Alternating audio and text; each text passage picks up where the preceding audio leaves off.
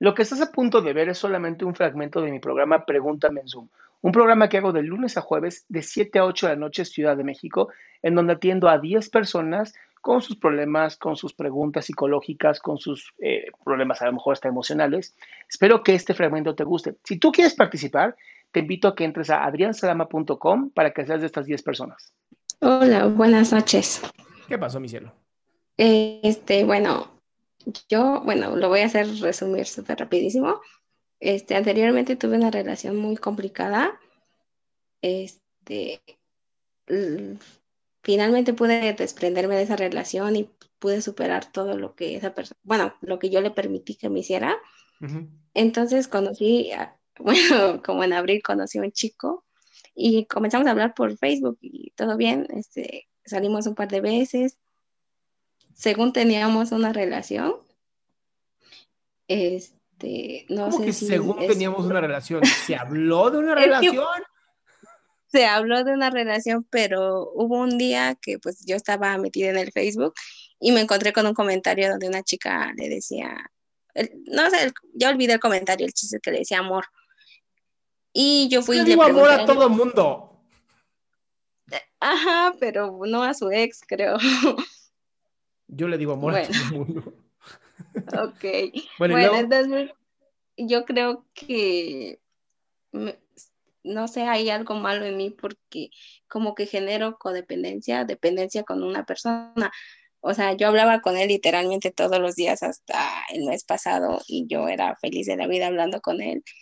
Y pasó que una vez, pues, como sí estábamos, sí estábamos en una relación, salimos y el, no sé, yo creo que a la hora de tener relaciones,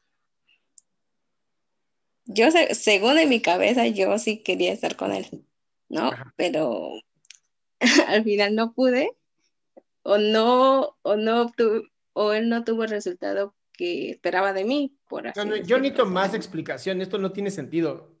¿Cómo que no pudiste?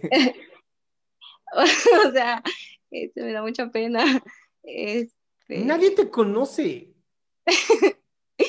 eh, bueno, es- se supone que... Ay, Dios. A ver, mira, el pene debe de entrar en la vagina. Ajá, o sea, ¿Cómo se no, todo eso sí pasó, sexuales? pero... Ajá, todo eso sí sí pasó, pudiste. pero... pero no el tiempo que él esperaba. A eso voy, pues, o sea, yo creo que estuvimos mucho media hora y ya después yo ya no, no quise más, pues. Pues eh, después de media hora Entonces- nadie quiere más. Bueno, sí, Ah, pues yo creo que, pero yo creo que él sí quería más porque pues él no logró terminar. Y entonces, oh, problema de él. ¿en serio? Porque ver, esto es bien importante.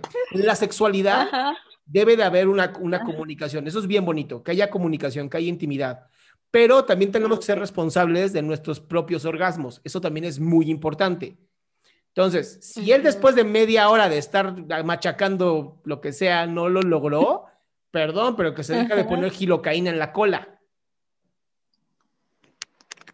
Ok. al final no es tu responsabilidad, perdón, pero no mames, después de media hora, no.